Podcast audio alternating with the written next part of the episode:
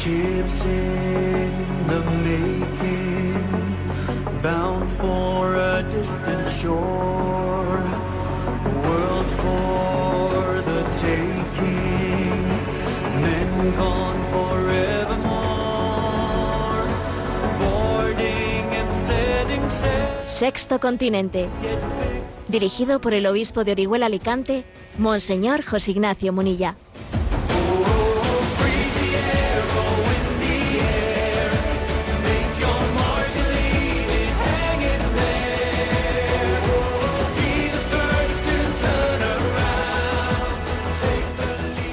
Un cordial saludo a todos los oyentes de Radio María. Un día más, con la gracia del Señor, nos disponemos a realizar este programa radiofónico llamado Sexto Continente, que lunes y viernes de 8 a 9 de la mañana, una hora menos en las Islas Canarias, realizamos aquí en directo en Radio María España. Y estamos todavía en la octava de Pascua. La fiesta de la resurrección del Señor, la Iglesia la prolonga durante ocho días, ocho días en los que eh, nos consideramos litúrgicamente solemnidad. Es una solemnidad prolongada que queremos pues, especialmente subrayar en ella el encuentro con el resucitado, recibir adecuadamente la noticia, el anuncio de la resurrección de Jesucristo. Me vais a permitir que haga la entradilla de este programa compartiéndoos algo que ha sido pues estos días mm, pues motivo objeto de, de mi oración personal bueno pues se me ha ocurrido acercarme a los evangelios y ver cuál es la primera palabra que recoge cada uno de ellos del resucitado de labios del resucitado. Y bueno es una curiosidad no es una curiosidad pues tal evangelio. No me refiero a a las primeras palabras que a veces suele, recogen del ángel que estaba junto a la tumba, no, sino a, a las que según el Evangelio dice que salen de los labios del resucitado. Y entonces, la verdad es que si uno hace ese ejercicio, pues compone, compone una, una palabra muy significativa, que a mí por lo menos me ha resultado muy significativa y os la comparto. Y entonces uno se encuentra con que según San Lucas, la primera palabra que sale de los labios del resucitado que recoge el Evangelio de San Lucas, que está en Lucas 24, 17, es ¿qué conversación es esa que traéis mientras vais de camino? O sea, es decir, que según San Lucas, lo primero que me dice Jesús en el momento en que se encuentra conmigo es decir, decirme, mira, te venía escuchando hace tiempo, me vengo interesando por, tantas cosas que llevas dentro de ti, que veo que te están preocupando, que veo que te están ocupando, que veo que te están a veces eh, cargando, que veo que a veces te hacen perder el rumbo del camino. ¿Qué conversación es esa que traes, que traes mientras que vas de camino? ¿Qué cosas te preocupan? ¿Qué cosas te inquietan? ¿Qué tienes en tu corazón, en tu mente, no? Jesús resucitado que tiene la delicadeza de que cuando, cuando se encuentra con nosotros, comienza por interesarse de cómo estoy. ¿Cómo estás? ¿Cómo estás? O sea, viene Jesús resucitado y la gran sorpresa es que va y te dice, oye, ¿cómo estás? ¿Cómo lo llevas?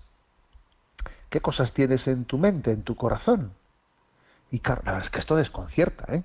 Te, te quedas impresionado de que Jesús en ese momento vaya y te pregunte pues por, ti, por ti.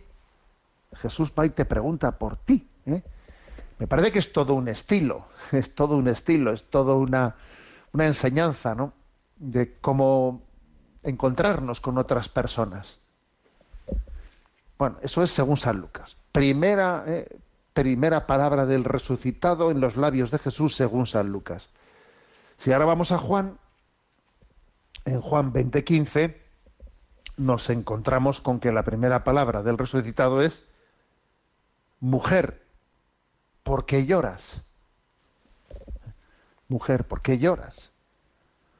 Es interesarse por nuestro sufrimiento, es interesarse por eso que está agobiando nuestro corazón, es quizás también eh, tirarnos levemente, ¿no? Cariñosamente de la oreja, diciendo, pero no te das cuenta que estás llorando por lo que en realidad no debieras de llorar. Es que, me es que se han llevado a mi Señor y no sé dónde lo han puesto. Pero Señor, si estoy aquí contigo, María, estoy aquí contigo. Mujer, ¿por qué lloras? Y es como una especie de interpelación a cada uno de nosotros para decir, oye, ¿verdaderamente estamos sufriendo por lo que debiéramos de sufrir? Igual a veces sufrimos por lo que no debiéramos de sufrir. A veces tenemos sufrimientos de amor propio, yo qué sé, ¿no? herido o tantas otras cosas, ¿no? ¿Por qué lloras? ¿Cuáles son los motivos de tus lágrimas, ¿no? En esta vida. Es una buena radiografía la de decir, mm, ¿cuáles son los motivos de mis, de mis lágrimas?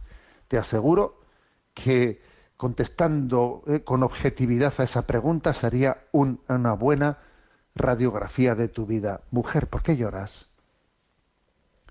impresionante, ¿no? Que si en Lucas dice, ¿qué conversación es esa que traes de camino?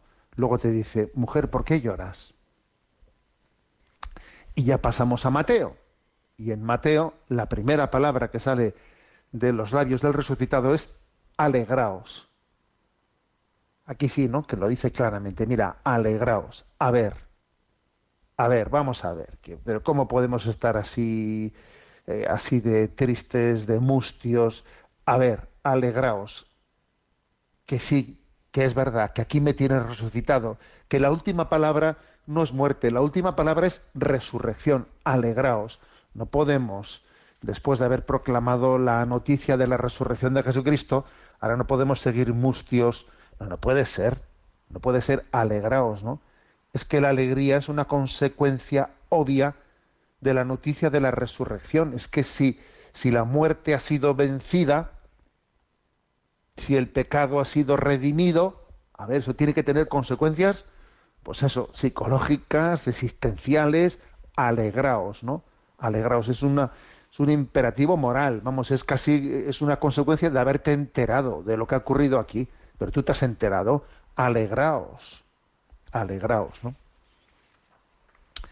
Y por último, uno va al Evangelio de Marcos, y ahí en Marcos, ¿no? 16, 15, pues la primera palabra de el resucitado según Marcos es el envío. Id al mundo entero y proclamad el Evangelio.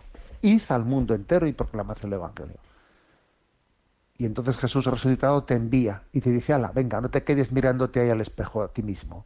Vete, proclama el Evangelio a tiempo y a destiempo. Vete y dile al mundo entero que vivo y que vivo para siempre y que quiero ser el gozo y la felicidad de su vida. Bueno, pues esta ha sido mi pequeña, eh, mi, compartir con vosotros en esta octava de Pascua lo que el Señor me, bueno, con el diálogo que he tenido con el Señor en la oración, porque me ha parecido muy, muy sugerente, ¿no? Ver y cada evangelio ¿Cuál es la primera palabra que recoge de la salida de los labios de Jesús resucitado? Y aquí se compone, se compone una, una maravillosa palabra, ¿no? ¿Qué conversación es esa que traes de camino? Lucas 24, 17. Mujer, ¿por qué lloras? Juan 20, 15. Alegraos. Mateo 26, 9. Id al mundo entero y proclamad el Evangelio. ¿eh? Marcos 16, 15. Creo que esta es el, la gran noticia, el anuncio de esta octava de Pascua en la que nos, en la que nos encontramos. Jesús resucitado tiene toda esa pedagogía de saberse acercar, de preguntarnos cómo estamos, también de hacernos entender que estamos quizás sufriendo y llorando por lo que no debiera de quitarnos, ¿no?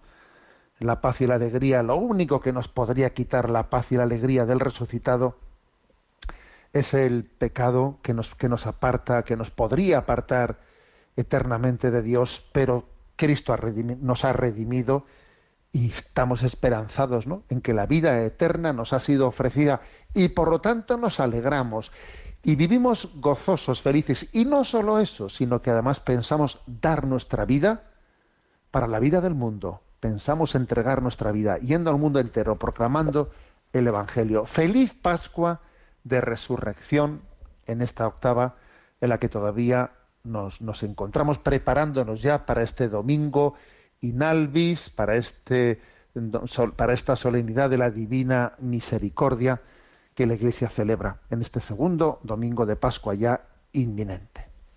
Sexto Continente es un programa que tiene interacción con los que sois usuarios de redes sociales en Instagram y en Twitter a través de la cuenta arroba obispo munilla, con los que sois usuarios de Facebook a través del muro que lleva mi nombre personal de José Ignacio Munilla.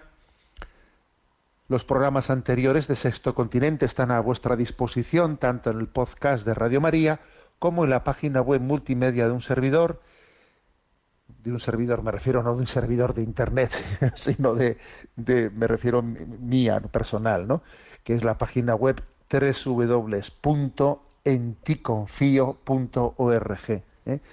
Eh, enticonfio.org es la página web multimedia en la que tenéis a vuestra a alcance pues tantos materiales que se van elaborando y ahí hay un apartado que pone sexto continente, ahí están los programas anteriores.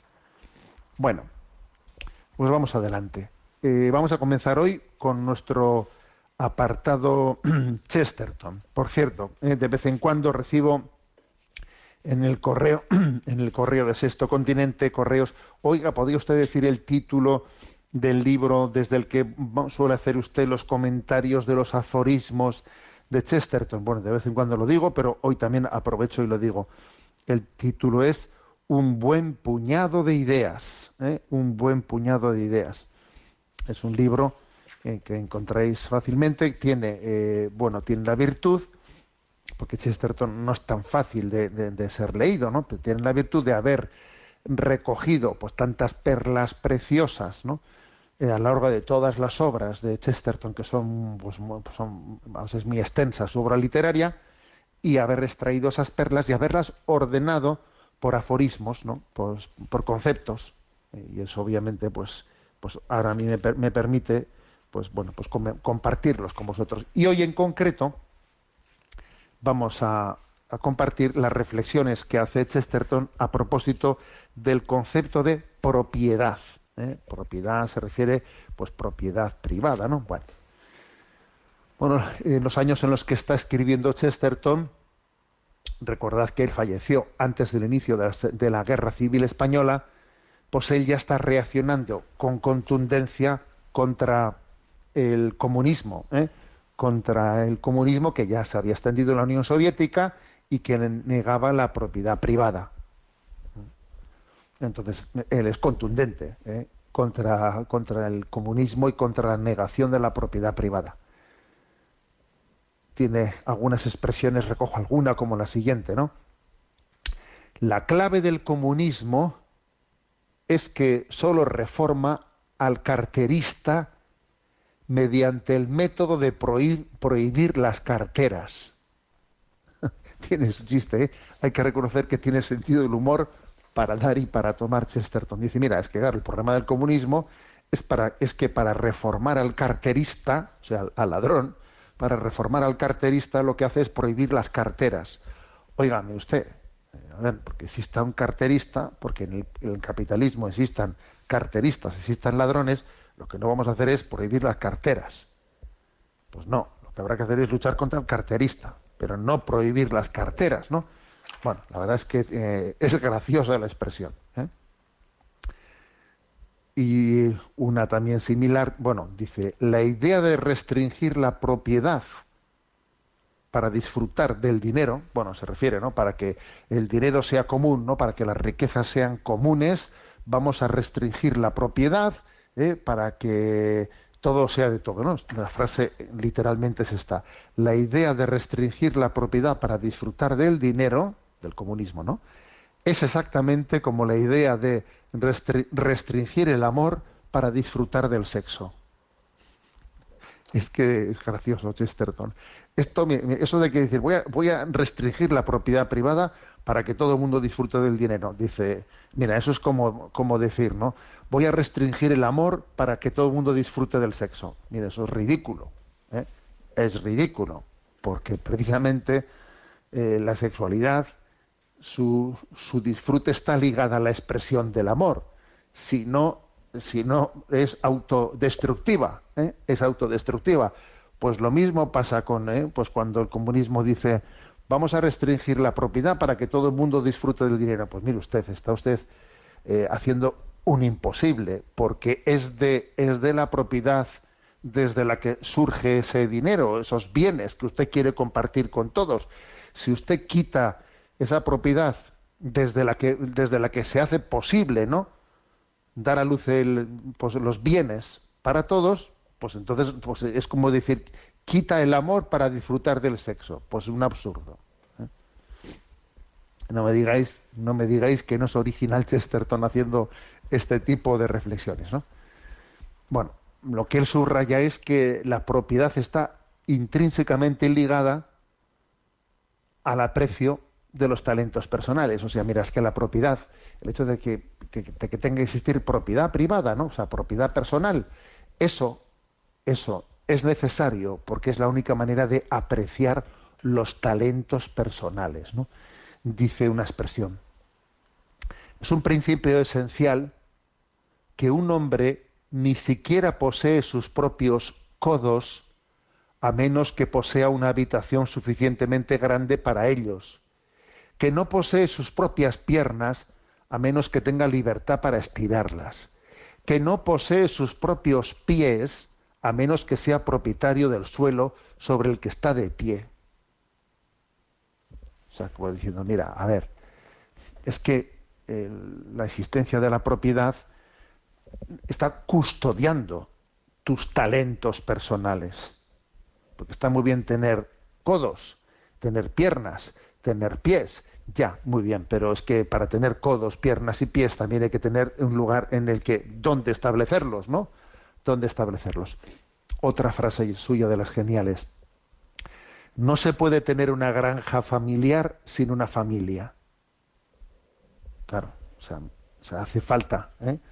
para poder tener una propiedad hay que, hay que tener también un, digamos, un, un don, un, un valor moral, un valor moral que se expresa en ese bien material. Una familia se expresa en esa granja familiar. Y la granja familiar le ayuda a la familia, lógicamente, ¿no? a conservar su, su dignidad. La propiedad privada dignifica a la persona, la dignifica. Mm, fijaros esta expresión también súper intuitiva, ¿no? Que dice, la propiedad es una cuestión de honor. El auténtico antónimo de, propiedad es la palabra prostitución. Es curioso esto. Dice, mira, es cuestión de honor. Es cuestión de honor. O sea, tener una propiedad es te da dignidad, te da honor. Tú eres algo, eres alguien, eres alguien. El hecho de que seas propietario de algo, ¿no? Pues que digas, esta es mi tierra, aquí tengo unas tierras, tengo algo, bueno, lo que fuere, ¿no? Pues mis padres me transmitieron estos bienes, tengo estos pequeños bienes transmitidos por mis padres, bueno, pues es una cuestión de honor. Y dice el antónimo, o sea, lo contrario, ¿no? Lo contrario de propiedad es prostitución. O sea, es mm, tú no eres nada, no tienes dignidad, te vendes, ¿no? Estás, estás en venta, o sea, no, no, no tienes un precio, o sea, cualquiera te compra, no tienes nada tuyo, no tienes nada tuyo. Lo contrario de propiedad es prostitución. Es impresionante esta expresión, ¿eh? eh es una, reflexión potente esta. O sea, la propiedad es cuestión de honor. Lo contrario, lo antónimo de propiedad es prostitución. Como veis, es una crítica al comunismo la que hace Chesterton, pero vamos, de, pero vamos, pero ¿eh? de cabo a rabo, ¿no? Y dice una expresión más: no hay cualidad tan romántica como el ahorro. No hay cualidad tan romántica como el ahorro. Aquí obviamente habla de romántico en el sentido positivo de la palabra, ¿no?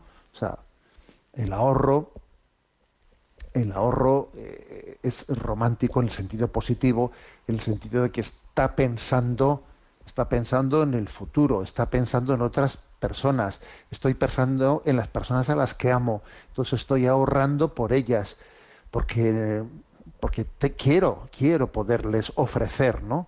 Quiero poderle ofrecer a las personas, a lo que, a lo que amo, a tantas personas que amo, quiero poderles ofrecer una seguridad, eh, quiero poderles ofrecer un, un futuro mejor. Luego dice el ahorro, dice no hay cualidad tan romántica como el ahorro. ¿Mm? O sea, es una expresión de amor. Ya sabemos que también ¿eh? pues puede existir la avaricia, etcétera, ya, ya, pero a ver, estamos hablando ahora ¿eh? pues en, en, positivo. Y ya por último, eh, pues recojo otra expresión que me ha parecido potente.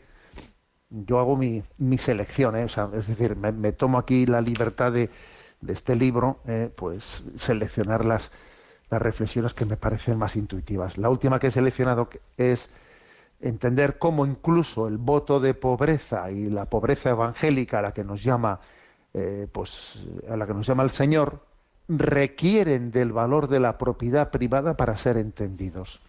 Es que, a ver, la llamada a la pobreza que hace Jesús, al desprendimiento, incluso el voto de pobreza ¿no? que se vive en la vida religiosa, no se entendería en su valor auténtico si uno desvirtuase la, la propiedad privada, o sea, le, quitaría valor a ese llamamiento a la pobreza evangélica. Y aquí fijaros esta expresión. Hay quienes confunden el desprendimiento de San Francisco de Asís con el de Buda. Ambos pueden ser legítimos, pero no se puede decir que sean lo mismo. El budismo no desea poseer cosas ni en un sentido material ni en un sentido espiritual. El budismo es indiferente. Pero San Francisco no es indiferente a los pájaros, a las flores, solo se distancia de ellas como el pintor que da un paso atrás para con contemplarlas mejor. Eh, potente esto, ¿eh? Dice que San Francisco no es indiferente ¿no? ante los bienes, o sea, los bienes los ama, ama los pájaros, ama las flores, ama toda la creación, solo que se distancia de ellas como el pintor que da un paso atrás para contemplarlas mejor. Eso es lo que nosotros los cristianos entendemos por el voto de pobreza, ¿no? Mira, que a veces el pintor echa un paso para atrás para ver toda la belleza y así contemplarla mejor. No vaya a ser que si estoy muy metido, muy metido en el cuadro, tan pegado a las cosas, que casi ¿eh? me apego a la pintura, me apego y no veo el conjunto en su belleza, ¿no?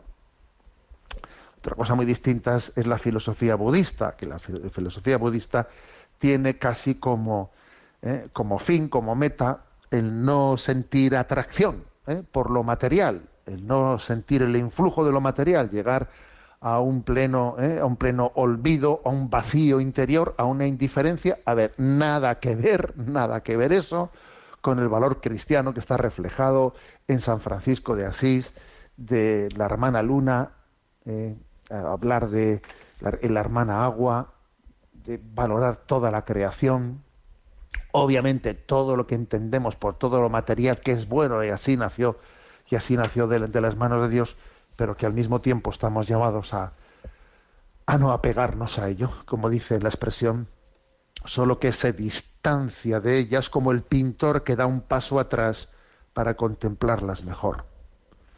Bueno, interesante, a que sí, ¿eh? estas reflexiones de Chesterton sobre la propiedad en este caso.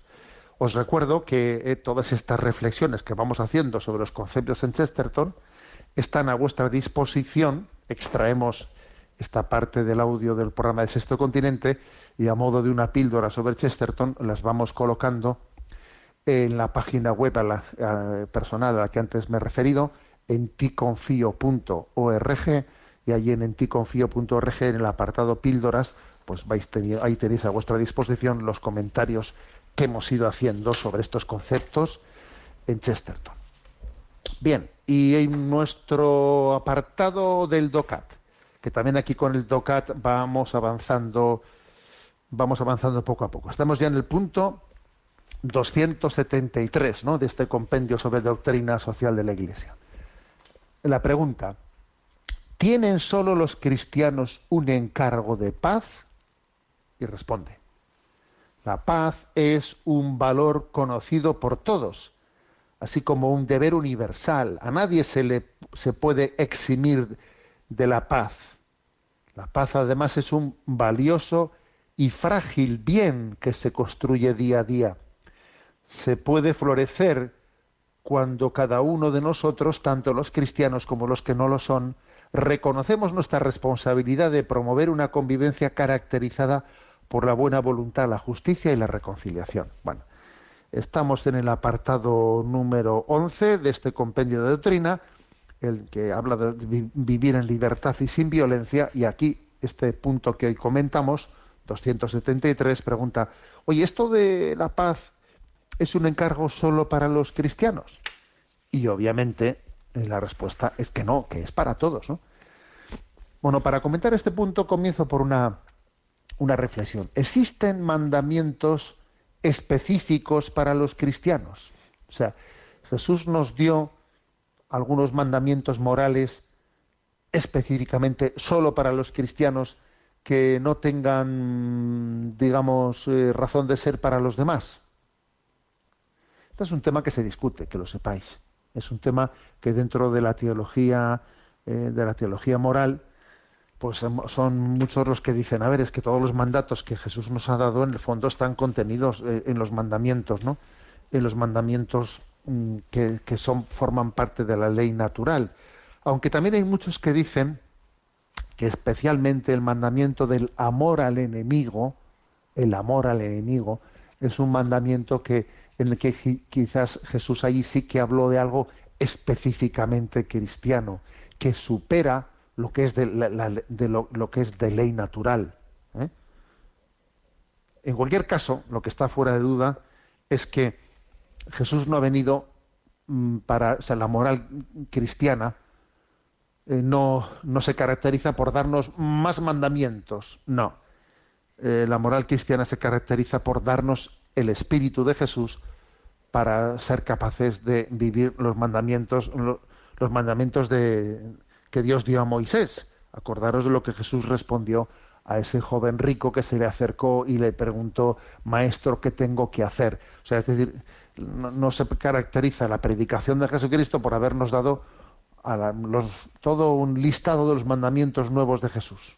No, se caracteriza por darnos un espíritu para poder vivir en Cristo, para poder vivir en Cristo la plenitud de la ley cristiana. ¿eh?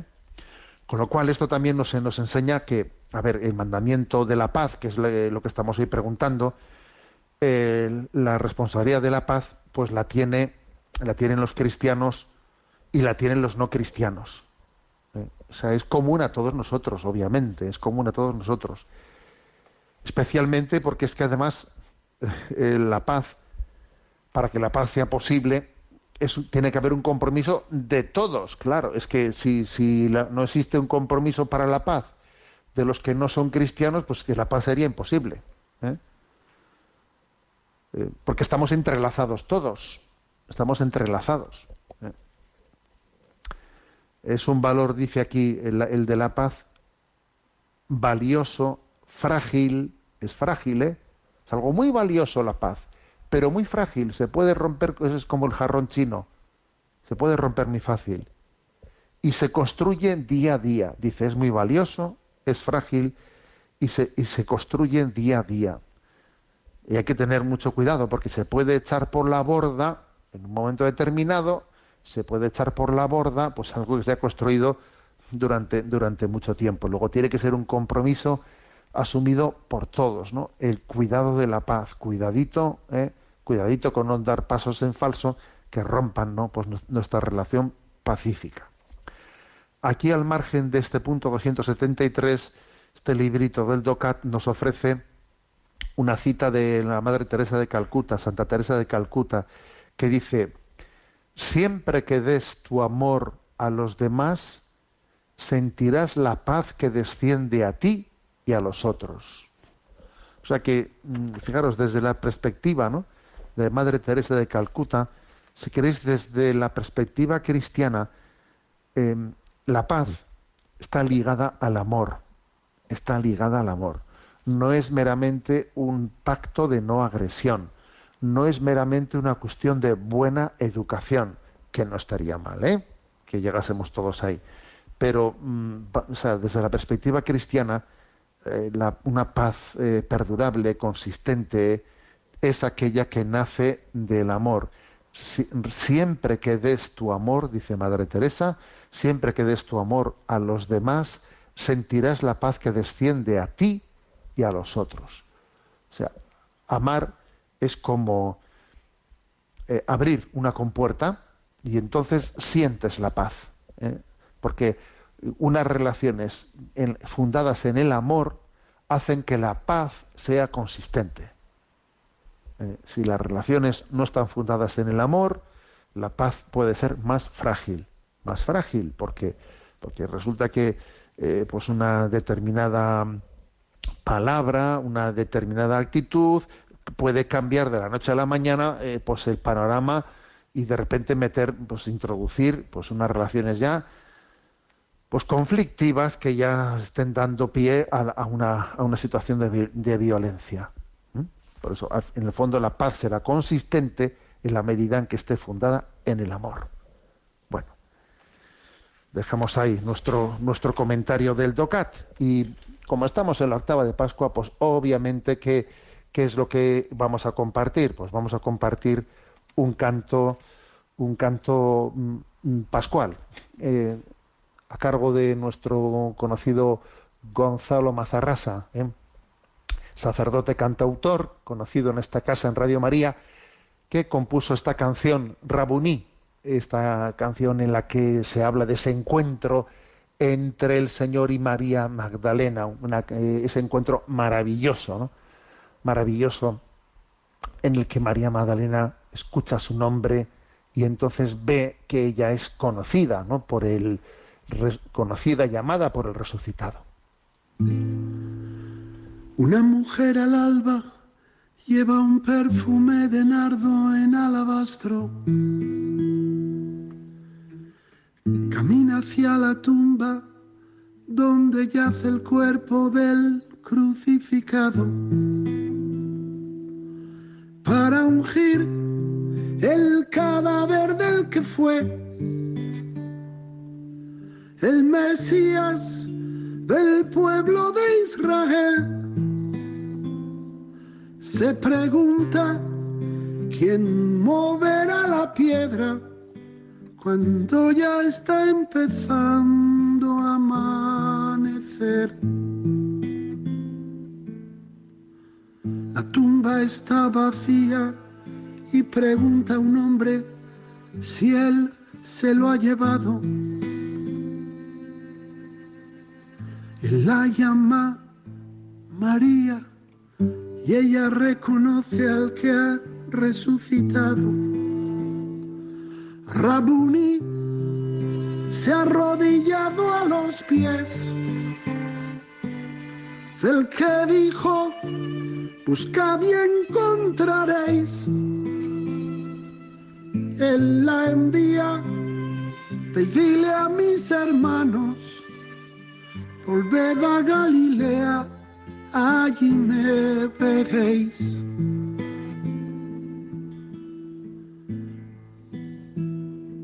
Rabuni se ha arrodillado a los pies del Mesías, el verdadero rey.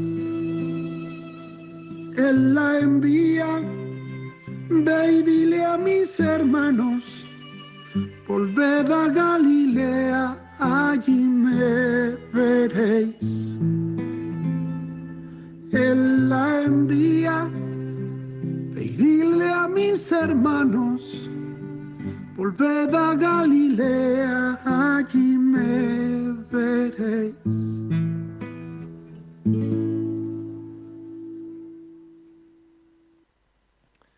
Bueno, maravilloso este canto.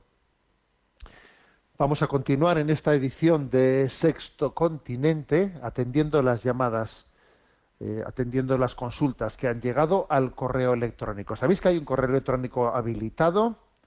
Es sextocontinente arroba radiomaria.es, sextocontinente arroba radiomaria.es y a Mónica que está en la emisora, pues le vamos a pedir que nos presente las preguntas seleccionadas. Buenos días, Mónica, y feliz Pascua y adelante con las preguntas. Muy buenos días, feliz Pascua también a usted, a todos los oyentes. Y vamos con Leticia desde Argentina que dice, buenos días, monseñor, le escribo con un poco de rubor, porque tal vez sea un poco infantil mi consulta, pero no supe cómo contestar a mi nieto Camilo de ocho años, el que me preguntó, abuela, ¿Jesús sabe del COVID?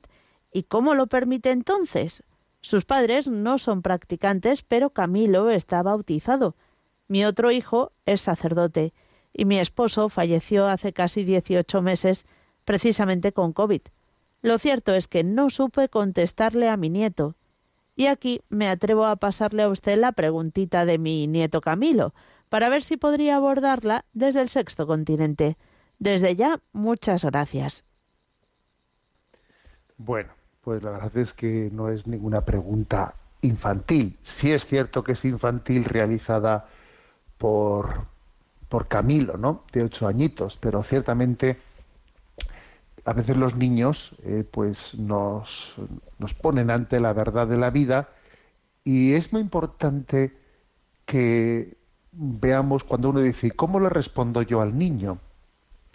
A ver, es que en realidad la pregunta es, ¿y cómo te respondes tú a ti mismo. ¿eh?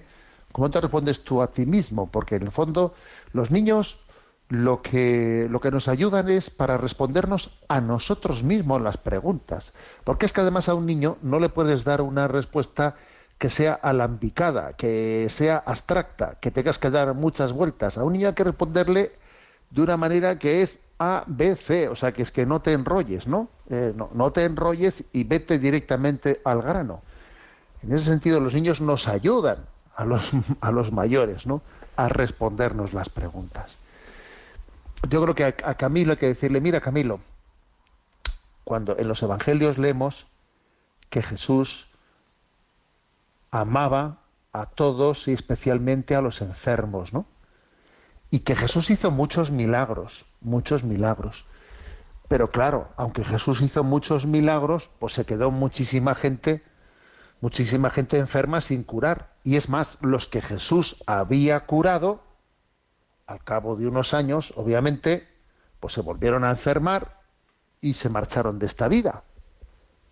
O sea que, claro, no nos pensemos que Jesús, a los que, él curó, los curó para siempre, no, los curó para una temporada y luego volvieron a enfermar, ¿no? Luego, mira, Camilo, es muy importante que nos demos cuenta que Jesús ha venido aquí no para que no tengamos enfermedades, sino que ha venido para que nos preparemos todos para ir al cielo. Y aquí lo verdaderamente importante, Camilo, es que toda la familia nos juntemos en el cielo. Con el abuelo, que se ha marchado con el COVID, y con esta abuelita que te está hablando ahora, que vete tú a saber, ¿no? Porque igual puede pasar cualquier cosa, pero tiene poca importancia cuál sea el motivo por el cual nos vayamos de esta vida. Te advierto que ahora eh, hablamos mucho, mira, se ha muerto del COVID, anda, se ha muerto por un accidente de tráfico. Cuando, por ejemplo, es un accidente el que nos lleva de esta vida, pues la muerte puede, puede ser como especialmente trágica, ¿no? Pero a ver, no me imagino yo que en el cielo, cuando, nos encontremos en el cielo, nos estemos preguntando, ¿y tú de qué moriste? ¿Tú de moriste de accidente de tráfico o moriste de COVID? A ver, que estando en la vida eterna, eso es absolutamente secundario. Que lo verdaderamente importante es que nos juntemos toda la familia en el cielo. Todo lo demás es un poquito de distracción. No nos distraigamos con las demás cosas. Entonces, a ver, yo creo que es que esto es lo que, hay que responderle, no digo ya a Camilo, a este niño de ocho años, sino lo que tenemos que decirnos a nosotros mismos y creerlo con contundencia. Porque es la verdad de la vida. Porque es la verdad de la vida. Y en ello tenemos que poner nuestro corazón. Entonces no nos distraigamos, ¿no? No nos distraigamos, no nos equivoquemos ¿eh? de cuál es la meta de nuestra vida. Adelante con la siguiente llamada. Nos escribe un oyente cuyo nombre preservamos y plantea Buenos días, monseñor. Lo primero, darle las gracias por el programa. Lo escucho cada semana y me ayuda a la conversión. Soy madre de tres hijos y he tenido cuatro abortos espontáneos. Con cada aborto hemos vivido un duelo y el Señor nos ha ido consolando. El último fue la semana pasada, un bebé de trece semanas al que se le paró el corazón. He querido informarme acerca de qué dice la Iglesia Católica sobre esto, ya que el alma se imprime desde el mismo momento de la concepción. ¿Realmente estos hijos van al cielo? ¿Nos encontraremos algún día con ellos en la vida eterna? Obviamente no han sido bautizados. ¿Qué puedo hacer por ellos? ¿Debería ofrecer una misa o algo así? ¿Les puedo pedir que intercedan por nuestra familia? ¿O esto no tendría sentido? En estos momentos de dolor no sé qué dice la Iglesia sobre esto. Le agradecería que me ayudara a comprender, y sería un consuelo saber que están en el cielo, que este sufrimiento no es en vano. Un saludo afectuoso. Bueno, yo siempre he comentado, creo que en este programa también en alguna ocasión le he dicho, que en una ocasión, siendo seminarista, entré en la habitación de, de un compañero del seminario y tenía allí puesta pues, el retrato familiar, ¿no? Y en el retrato familiar, creo recordar que eran cinco o seis hermanos, ¿no? En el retrato familiar, de repente había también como dos angelitos, dos angelitos en la parte de alta del marco, ¿no? Y le pregunté, ¿y estos dos angelitos? Y me dice, es que mi madre tuvo dos abortos. Entonces nosotros sabemos muy bien ¿eh? pues que no somos cinco hermanos, que somos siete. Y entonces siempre la foto familiar ponen los dos angelitos, ¿no? La verdad es que me quedé impactado. ¿eh? Eso, eso fue algo que yo pues viví siendo seminarista, vi que había familias, compañeros míos del seminario, que habían vivido, ¿no? Pues la, la pérdida de, mm, de sus hermanos que, que, habían eh, vamos habían sus madres sufrido no o padecido abortos naturales y los sentían plenamente como miembros de la familia. Hasta el punto de que ponían esos angelitos añadidos en la foto familiar. Eso a mí me tocó la campana pero de una manera contundente no o sea porque hay cosas que entran entran por los ojos.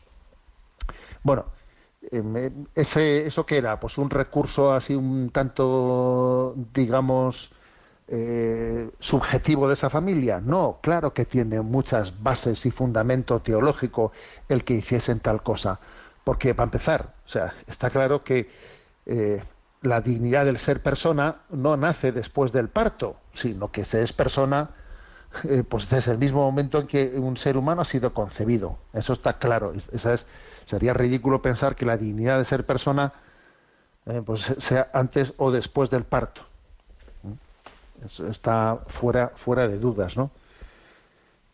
Por cierto, por cierto, eh, perdonad que ahora me vaya un poco a, que, haga un excursus, pero es que ayer, ayer me quedé absolutamente impresionado viendo cómo en Estados Unidos, en California, en California, eh, la Asamblea de California ha aprobado el despenalizar el infanticidio de los recién nacidos eh, hasta 28 días después del nacimiento.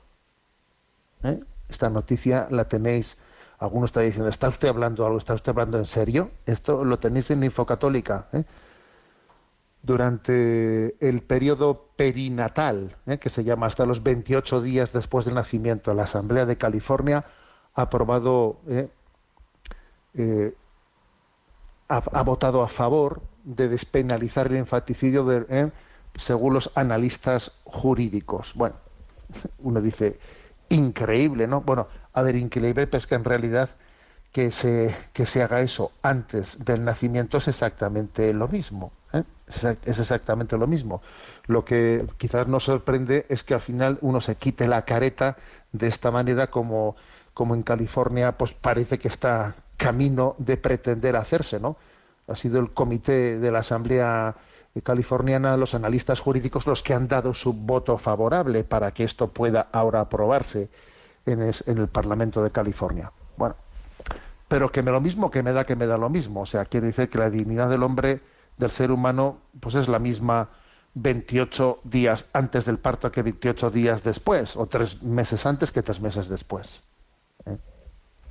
Entonces, si eso es así, eh, la pregunta, mm, la pregunta es que no es qué pasa con los niños, qué, qué destino tienen los niños que, que, que, son abortados o que tienen un aborto natural, ¿no? sino qué pasa con los niños que mueren sin bautizar. Esa es la pregunta. ¿eh? Esa es la pregunta para responder a, la, a lo que el oyente nos, nos está planteando. Entonces, la Iglesia Católica dice ¿no? en, uno de los puntos del catecismo, con respecto a los niños que mueren sin bautizar, eh, la Iglesia, porque es verdad que la Iglesia ha recibido el mandato de Jesús de bautizar y que a través del bautismo recibimos el don de la salvación. Y dice, con respecto a los niños que mueren sin bautizar y que no tienen conciencia, ¿no? O sea, no tienen conciencia pero han muerto sin bautizar, la Iglesia confía a esos niños a la misericordia de Dios eh, con, la, con la plena esperanza de que Dios tenga otros conductos de darles el don de la salvación y de la vida eterna más allá de ese bautismo que no ha podido recibir. ¿eh? Yo suelo decir que para mí una de las, de las pruebas de esto es la fiesta que celebramos el 28 de diciembre, los Santos Inocentes. Mira, los Santos Inocentes celebramos la fiesta de los niños que en el entorno de Belén fueron asesinados por Herodes, queriendo matar a Jesús y matar a aquellos niños, que también, claro, lógicamente murieron sin bautizar y lógicamente murieron eh, pues sin, sin, bautizar y sin esa, mm, sin esa conciencia, porque eran niños y no tenían, porque una persona adulta, adulta que no se haya bautizado, Dios la juzgará desde lo que en su conciencia ha sido fiel a lo que ha conocido en la verdad. Pero claro, si es un niño y no tiene conciencia y tampoco tiene bautismo, ¿cómo recibe la salvación? Pues mira, a ver, es un misterio, pero de hecho el 28 de diciembre celebramos los santos inocentes y esos niños que murieron, que fueron asesinados en vez de Jesús, los llamamos santos, los llamamos santos y son eh, santos que están inscritos ¿no? en el nombre, en ese, en ese elenco de los que están en la gloria del cielo. Con lo cual, eh, lo que dice la Iglesia es que tenemos la confianza que Dios a esos niños les da la vida, el don de la vida eterna por otro conducto, un conducto distinto que la misericordia de Dios, pues, pues dispone de él, que para eso la misericordia de Dios es infinita y no se circunscribe eh, pues a, a la capacidad que tiene el sacramento. Un sacramento es maravilloso como don de salvación, pero Dios está más allá del sacramento, obviamente, ¿no? Y aunque quiera que el bautismo sea el conducto ordinario para dar ese don de la salvación, Dios está por encima de ese conducto ordinario y lo puede dar de una manera extraordinaria. Con lo cual, ¿eh? pues yo creo que con respecto a, la, eh, a quien nos hace esta consulta, yo le invito a vivir también, ¿no? Pues esa paternidad, esa maternidad eh, para con esos niños, ¿no? Y sabiendo que nos encontraremos con ellos en el cielo. Y, y transmitirles al resto de los hermanos, yo creo que hay que decírselo, es muy bueno, que ellos sepan, mira, tuvisteis dos hermanitos más, y en el cielo no vais a ser tres, vais a ser cinco, vais a ser cinco en el cielo porque dos niños más pues los perdimos antes de que naciesen. A mí me parece que transmitir esto es muy importante. Es muy importante y es tomar una conciencia de unidad de familia y además ayudarles a entender que nuestra meta es la vida eterna. Adelante con la siguiente pregunta. Un oyente, eh, perdón, eh, Laura, que es la que nos ha escrito también, dice, somos un matrimonio practicante, formamos parte de un grupo de la Iglesia intentamos educar a nuestros hijos en la fe y que ellos también puedan vivir de su propia fe, ya que estamos convencidos de que no hay nada más grande que les podamos dar. Uno de nuestros hijos está a punto de entrar al ejército. Ahora tiene 19 años, pero, pero desde los 14 siente esta inquietud. Yo, personalmente, tengo dudas de que la vida de fe pueda ser compatible con la vida militar. Lo digo porque realmente un militar se prepara para actuar en caso de guerra. ¿Podría, por favor, darme su opinión sobre esto? Lógicamente dejo a mi hijo que elija su futuro, pero como madre quiero aconsejarle en caso de que su vida espiritual pueda verse afectada por esta decisión. No me refiero a que deje de dedicarle a Dios parte de su tiempo con oraciones, celebraciones, etc. Espero que eso seguirá haciéndolo como hasta ahora. Mi preocupación va más allá en caso de que algún día tenga que emplear su arma. Quiero que mi hijo pueda disfrutar de la vida eterna. No sé si me he explicado bien o lo suficiente. Gracias de antemano. Un abrazo. Bueno, yo creo que sí se ha explicado bien, eh, Laura, ¿no? Vamos a ver, eh, Jesús en el Evangelio eh, también se encuentra allí en el río Jordán con los soldados. ¿eh? Y entonces cuando se encuentra con los soldados que iban a bautizarse, eh, Juan el Bautista les dice, ¿no? Eh, les dice, no abuséis de la fuerza, o sea, no les dice a los soldados, no les dice, dejad de, de dejad del ejército, abandonadlo. ¿eh? O a los, cuando les dice a los cobradores de impuestos, no, no les dice, dejad este, de- dejad este empleo, porque es, si nos dice, no, no robéis. ¿eh? Es decir, que el Evangelio no plantea una especie de objeción global a la- al ejercicio de las armas, ¿eh? sino que incluso delante de Pilato, ¿no? Le dice, eh, le dice, tú no tendrías poder sobre mí si no te hubiese sido dado de lo alto. ¿eh? Por eso el que me ha entregado a ti tiene más culpa que tú. O sea, es decir, Jesús no está negando eh, la- el que exista un principio de autoridad constituida, el que los soldados romanos, el que la, exista una policía del templo, etcétera. No, Jesús no tiene, no asume en absoluto esos principios revolucionarios que no reconocen, eh, que no reconocen la autoridad constituida y un legítimo ejercicio del derecho a la defensa por parte de la autoridad legítimamente constituida y eso supone un ejército, supone una policía, etcétera, etcétera. ¿Mm? Esto vaya de entrada. ¿eh? Ahora es cierto que como en toda profesión existen los riesgos de cada profesión. ¿eh? Por cierto, ¿eh? yo creo que todas las profesiones tienen su riesgo. Yo, por ejemplo, suelo decir a veces que la profesión de, del periodista es una profesión de alto riesgo moral. Pues claro que lo es. Y no, no lo es la del sacerdote, o que claro que es de alto riesgo moral, ser un pastor de almas. Y, no, y no lo es, o sea, ¿qué profesión no es de alto riesgo moral, no? Quizás algunas más que otras, no lo sé, pero ciertamente también lo es la, la profesión en la que uno ejerce, eh, ejerce la fuerza, ¿no? Quizás yo creo que la pregunta de esta madre, aunque no lo diga explícitamente de Laura, también yo creo que puede nacer del contexto en el que estamos viviendo, en el que hay una guerra, una guerra que está, bueno, pues en los medios de comunicación completamente, que es la guerra de Ucrania, que por cierto, ¿eh? ayer me encontré yo con un arzobispo de, de Siria y me decía él que cómo, a él le llamaba la atención de cómo nuestros medios de comunicación dan noticia o ocultan unas guerras y otras. ¿eh? Y claro, a él le llamaba la atención, eh, de, claro, porque él, él, inevitablemente desde el punto de vista comparativo, comparativo, pues eh, claro, decía, mira, es que Alepo ahí en Siria estuvo cinco años, ¿no? Siendo asediada sin que Occidente ni siquiera lo supiese, ¿no?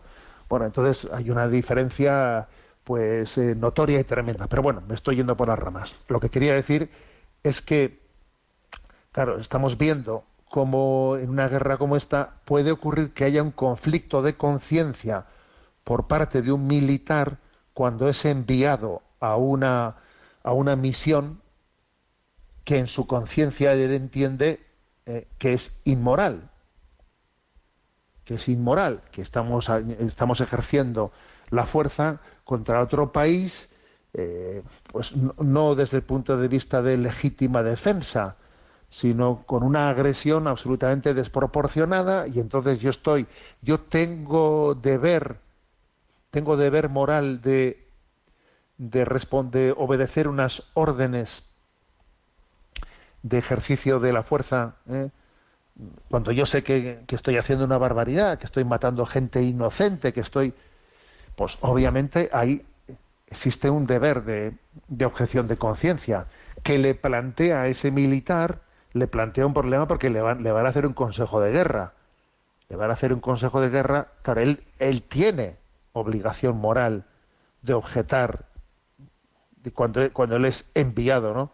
de una manera injusta a ejercer la violencia. Tiene obligación de objetar, pero claro, le van a, le van a hacer un consejo de guerra que si no le lleva a la, a la muerte le, le- le va a faltar poco. Luego, hete aquí también que una, una profesión como, como es la del militar también es de alto riesgo moral, porque incluso te puede exigir una objeción de conciencia que te la juegas, te la vas a jugar haciéndola.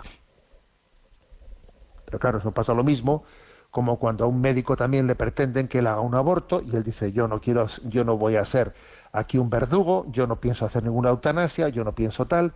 Y ento- entonces, claro, pero ¿qué, qué ocurre? Que al ser en un ejército y ahí estar sometido a disciplina, objetar en el contexto de una guerra, pues es más complicado que otros, otro tipo de objeciones, porque enseguida te un consejo de guerra y tal y cual. Pero bueno, la respuesta a la, a la pregunta de Laura es que sí, su hijo, o sea, claro que puede santificarse en la profesión militar, pero también es importante que escuche su hijo esto que acabamos de decir. Creo que es importante que lo escuche y que se dé cuenta de que toda profesión es de alto, riesgo moral y que tiene que estar dispuesto a, realizar una objeción de conciencia, incluso aunque eso le suponga un consejo de guerra. Y eso lo estamos diciendo ahora en la situación en la que lo estamos diciendo, con la que está cayendo en Europa, pues es un caso bien práctico de algo que puede acontecer. Bueno, tenemos el tiempo cumplido. Me despido con la bendición de Dios Todopoderoso, Padre, Hijo y Espíritu Santo. Alabado sea Jesucristo.